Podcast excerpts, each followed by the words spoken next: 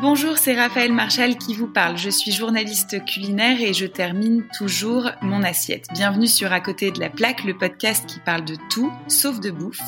On connaît des chefs, leur parcours, leur terroir, leurs produits, leurs plats signature, mais est-ce qu'on les connaît eux? Leurs envies, leurs phobies, leurs croyances, leurs faiblesses, leurs lubies, leurs secrets, leurs combats, leurs drôleries, leurs contradictions? Rien n'est moins sûr. Alors asseyez-vous et écoutez deux fois par mois sur Business of Bouffe. Salut Christophe et merci d'avoir accepté d'être mon invité pour ce podcast. Première question, comment tu vas? Ça va très très bien, merci Raphaël. On rentre de vacances donc euh, en pleine forme. Ah, les vacances, c'est quelque chose que tu n'avais pas connu depuis un moment quand même. Euh, oui, oui, euh, on part toujours l'été et un peu l'hiver, mais surtout l'été. Et là, alors, on en a profité pour faire un petit, euh, un petit tour de France, un mini tour de France, Mhm. euh, pour aller à la rencontre de la, de la nature française. Où ça Alors, on est parti du côté de l'Alsace, on est passé Mhm. en Bourgogne, on est passé dans le Massif central, le Lot, la Normandie. Oh là là, génial Donc on a fait le, on a fait le grand tour. Euh, pourquoi on a fait ça? Parce qu'on a envie, avec mon épouse Laura, de, de se rapprocher un peu de, de la, de la province dans les années qui vont venir, Mhm. euh, histoire de devenir à notre tour euh, et producteur et restaurateur. Ouais, ça, ce serait génial. C'est pour quand? Euh, on, on se donne pas trop de dates. Ouais. On, on va, on va, voilà, on va commencer des choses et puis on verra où ça nous mène. On n'a pas de, on veut pas avoir d'idées trop arrêtées parce que sinon, euh, voilà, ça nous, on, on veut, euh, on veut servir à quelque chose. Donc, euh, quand on a fait Papillon le garde-manger, c'était pour servir le, le quartier. Et là, pareil, on veut ben, essayer de se rapprocher un peu de l'agriculture nous-mêmes et puis faire quelque chose de sympa. Génial. Ça vous va bien en tout cas comme projet. Christophe, est-ce que tu es un lève-tôt? De plus en plus. Ouais. Parce C'est la paternité qui fait ça? C'est ça. Et puis euh, je me suis rendu compte que j'étais productif le matin. Euh, Mhm. Et puis euh, j'aime j'aime le sport. Alors je fais du sport le matin aussi. Mhm. Et puis je me couche de plus en plus tôt. Hmm. Donc ça me permet de me lever plus tôt. ouais. Formidable. Et donc, tu t'en étais pas rendu compte avant? Avant, tu pensais que tu étais plutôt du soir? Oui, oui c'est ça, oui. Mais bon, on évolue, hein. Bah oui, voilà, jamais trop tard. hein. Exactement. Euh, Christophe, qu'est-ce qu'on ignore de toi? Qu'est-ce qu'on ignore de moi? Euh... Tout. bah, Je pense, hein. tu es assez secret. euh. Ouais, ouais, tout. Non, non. euh, moi, je, je suis très dis- discret, effectivement, sur ma sur ma vie privée. Euh, bah parce que euh, je me sens bien comme ça. Et puis euh, en même temps moi j'aime bien passer des choses par mon travail. Donc euh, je pense que je pense que en même temps si euh, les gens sont observateurs en venant chez Papillon ils, ils auront beaucoup d'informations sur moi. Mais hum, mais c'est vrai que je parle pas- pas énormément ouais. Bah, je suis normand hein, donc en Normandie on, on est on est on est parfois un peu secret. La pudeur normande, la fameuse. exactement Mais euh, tu peux quand même me donner un exemple de quelque chose que vraiment on ne sait pas sur toi, quoi. euh, je suis fan de rock and roll par exemple tu vois Ah ouais. Ça, euh, on ne le sait pas. Je joue de la guitare, de la basse. on ne sait pas ça, tu vois. Ouais. Enfin, tes voisins savent. Ouais, ouais, bah ouais. Il gueule même. On a même mis un piano. On a même fait installer un piano. Alors là, ça va être la, la fin, le, le- la fin. C'est terminé. Qu'est-ce qui t'agace dans la vie, chez les gens ou en général? Alors, euh, c'est quand on va pas au bout des choses, c'est-à-dire quand on fait les choses à moitié. Voilà, j'ai horreur de ça. J'ai horreur de ça. Ça me, euh, ça c'est beaucoup dans mon métier en fait. C'est beaucoup dans mon métier, c'est que quand j'ai un jeune avec moi qui fait quelque chose et qui qui va pas jusqu'au bout, euh, ça me met hors de moi parce que c'est un problème de respect en fait. C'est qu'il ne se respecte pas lui-même. Et moi, j'ai été élevé euh, grâce à mes parents dans le dans le respect du travail bien fait. Et on m'a toujours expliqué qu'un être humain, en fait, il, il devenait quelqu'un quand il maîtrisait son métier, son travail, quand il avait quelque chose qui- qu'il aimait en particulier. Et donc, euh, ça, c'est gravé en moi et, et j'essaye vraiment de, de partager ça avec les gars qui sont avec moi. Et puis après, à titre plus personnel, ce qui m'énerve, c'est d'allumer la radio, la télé, le journal, euh, ouvrir un journal et voir qu'il y a de la pollution partout et que il faut qu'on change et de me rendre compte que dans la rue partout, il y a des papiers par terre et que tout le monde s'en fout et qu'il y a des plastiques et que personne fait d'efforts pour changer sa consommation et que le gouvernement remet des pesticides et des machins. Donc tout ça, ça m'agace profondément. C'est-à-dire que je me dis, mais mince, on n'est pas dans le même monde. Euh, voilà, ça c'est vraiment, c'est en ce moment, c'est un, truc qui me qui est très présent. Euh, mais oui, je suis totalement d'accord avec toi. C'est vrai qu'on a des exemples euh, en permanence. C'est ça qui est compliqué en plus, c'est que c'est très visible, quoi. Et bien sûr. Ouais. Et puis, le, et puis, le, le, déconfinement, il a fait que euh, on s'est rendu on s'est rendu compte que dès qu'on arrête en fait de, de consommer n'importe comment, il y a un changement euh, instantané, mm. instantané. Donc ah, euh, moi, euh, en fait, là où je me pose des questions, c'est que moi j'ai envie de changer. Et quand les gens disent ah oui mais on va quand même pas aller jusqu'à la décroissance, bah si, il faut y aller vers la décroissance. Bah moi, je suis prêt et il y a plein de gens autour de moi qui sont prêts. Alors je me dis merde, mais qu'est-ce qu'on attend quoi? Mm, mm. Qu'est-ce qu'on attend? Bah on attend que tout le monde soit d'accord. Ouais. Voilà. Ouais. Ça va être long. Ça va être long, ouais. Euh, qu'est-ce qui peut te faire pleurer? Euh, En dehors de ça, bien sûr. Euh, mes, mes, enfants, je pense, mes enfants. L'émotion de l'émotion de qui est transmise par des enfants quand on les voit grandir et tout ça, ouais, ça, ça, me touche beaucoup. De, ouais, ça me touche beaucoup. ça, c'est une question que je me pose vraiment sur toi parce que je l'ai jamais observé pour l'instant. Est-ce que tu as des phobies des angoisses ou des peurs? Euh, Non. Enfin, euh, oui, plein, mais euh, pas pas des choses irrationnelles. Quoi, j'ai pas peur des araignées ou des trucs comme ça. mais mais je suis assez intérieur. Alors souvent j'ai mal au dos ou j'ai mal à un genou et ça n'a rien à voir avec le physique. C'est plutôt des choses, hmm. oui, des, des petites angoisses comme ça qui ont du mal à sortir. J'ai du mal à extérioriser. D'accord, donc ça passe par des douleurs physiques, quoi. Oui, oui, oui. Et tu t'en fais quelque chose ou? Eh ben alors j'ai hum, j'ai découvert qu'en écrivant, j'arrivais à les à les contrôler en fait. Ah c'est vrai? Ouais, c'est assez intéressant. C'est un j'ai vu un, un je sais plus comment on appelle ça, pas un tu sais euh, le gars qui fait des manipulations le un ostéo Un ostéo. Et l'ostéo, il, m'a, il a commencé à parler de l'aura, tu sais, donc le champ magnétique qui est autour de toi, tout ça. Il m'a parlé de tout un mhm. tas de trucs. Puis je me suis dit, mince, c'est quand même vachement intéressant tout ça. Et puis moi, j'ai déjà fait deux, trois expériences un peu métaphysiques euh, assez intéressantes. Mhm. Euh, et donc, je me suis dit, mais il faudrait quand même que j'arrive à, à faire sortir le truc. Et donc, j'ai essayé en écrivant et ça marche bien. Ça alors? J'ignorais. Alors, je vais, je vais faire comme tous les mecs à 50 ans, je vais écrire un livre.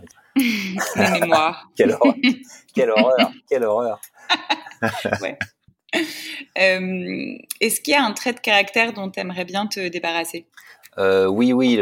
Enfin, oui et non. Je suis un peu trop exigeant. Je suis trop exigeant euh, par rapport aux autres. Oui, mais c'est pas ce qui te, c'est pas ce qui t'a fait avancer jusque là, justement. Oui, oui, bien sûr mais euh, je le suis également dans ma vie personnelle et, c'est ah. pour les gens qui vivent avec moi, c'est sans doute pesant. C'est un peu chiant, oui. Tu vois, il y a beaucoup de pression. Oui.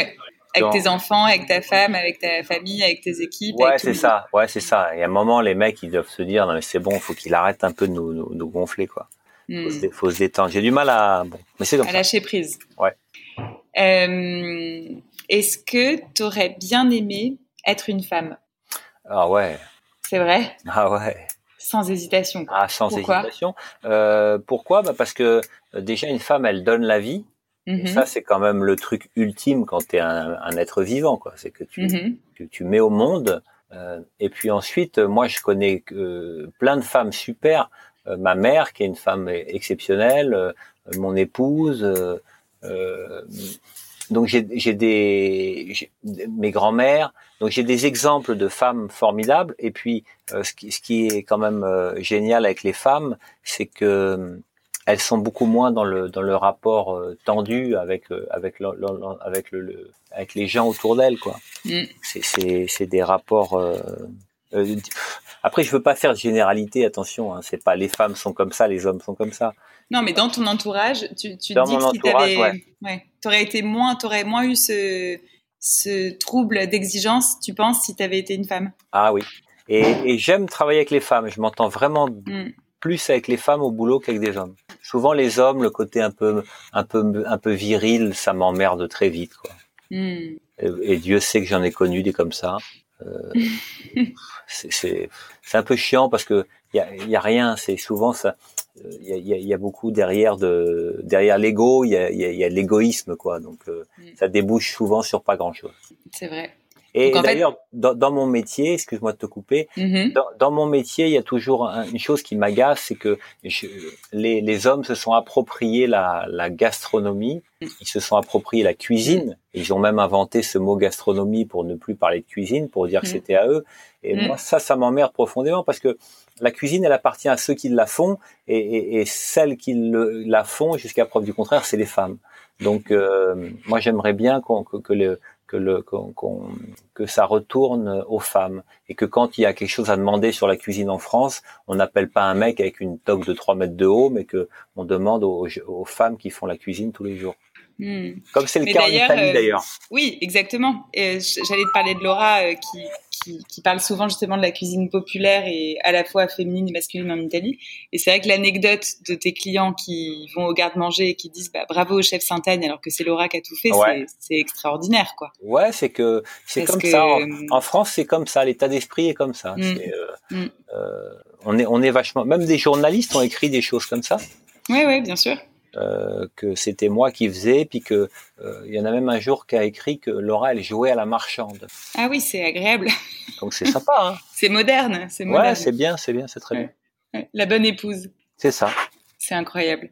Euh, du coup, je ne peux pas m'empêcher de te poser la question. Tu, tu, te considères toi comme comme féministe, même si je sais que le mot est, est, toujours un peu compliqué à cerner, mais oui, oui, oui, mais, mais aussi comme masculiniste Mm-hmm. Euh, c'est-à-dire que tout le débat, par, tout le débat qu'il y a en ce moment autour de la place des femmes, de la place des noirs, de la place de, euh, des cochons d'Inde, de la place de tout ça m'emmerde prodigieusement. C'est-à-dire qu'on se trompe, on se trompe, mm.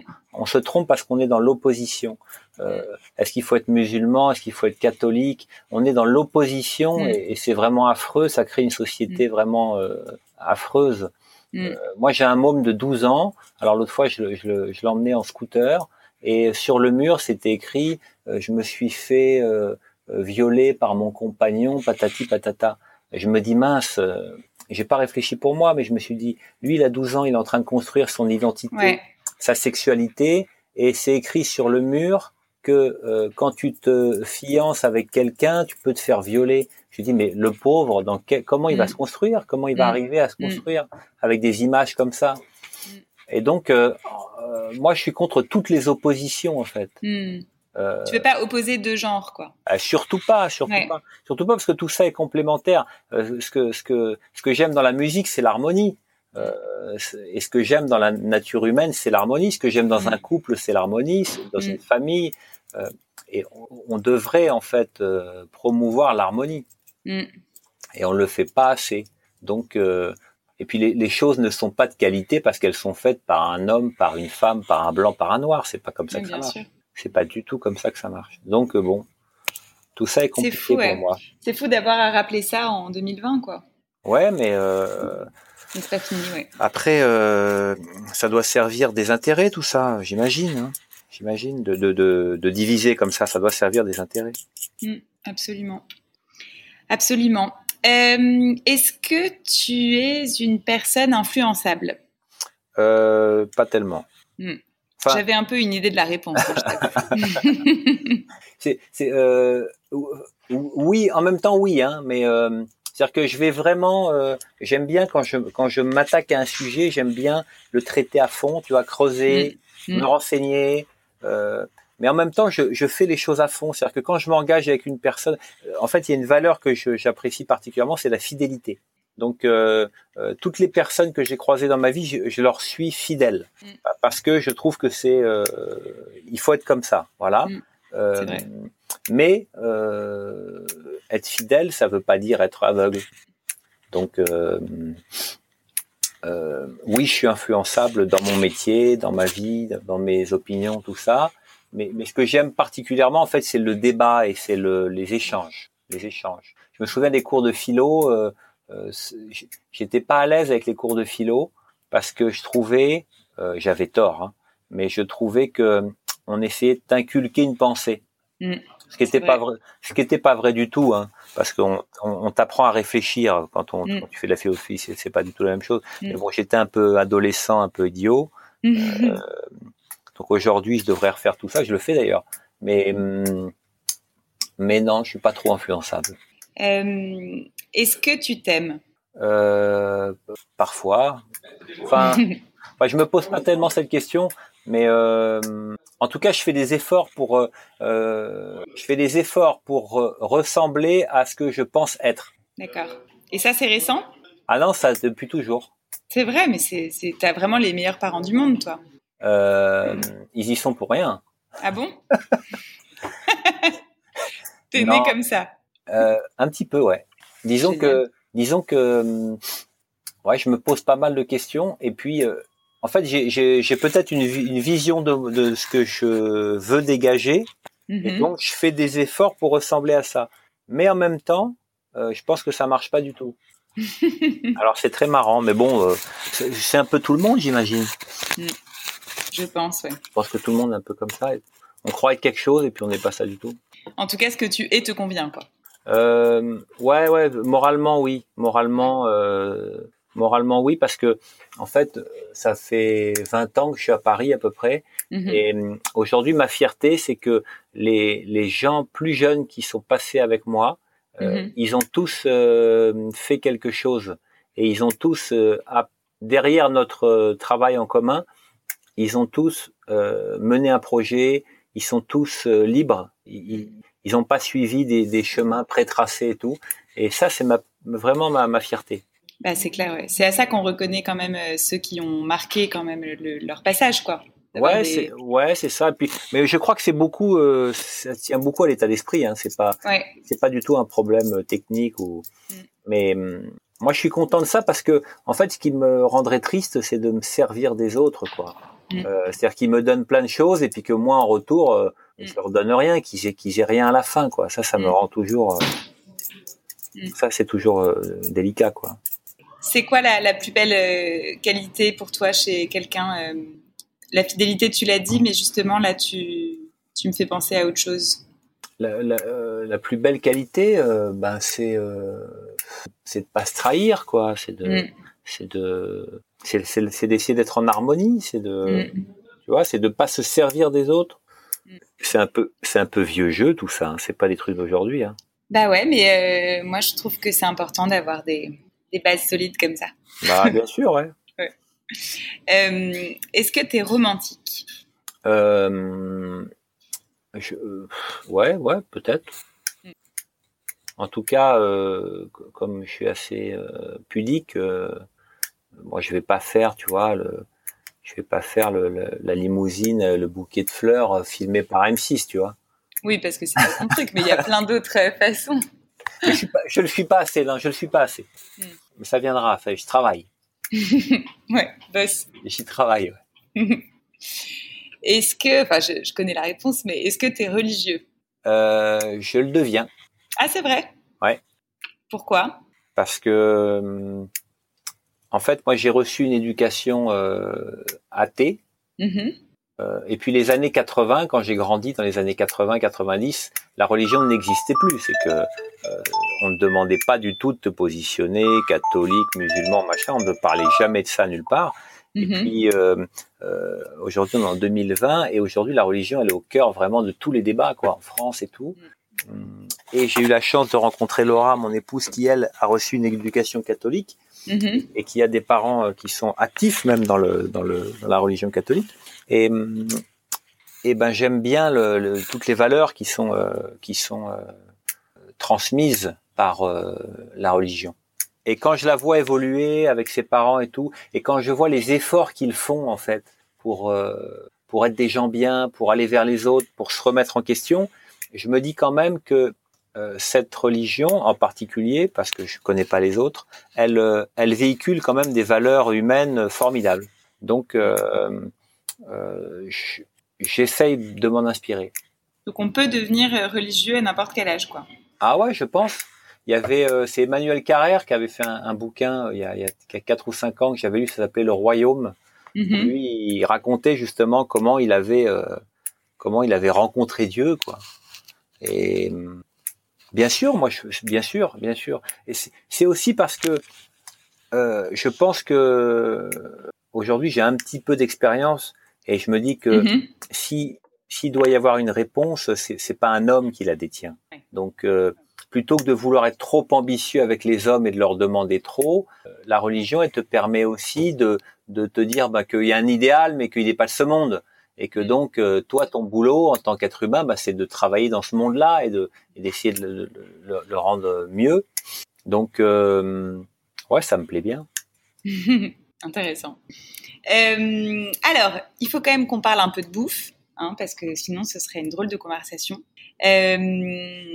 Attends je crois que ça a sauté. Non c'est bon.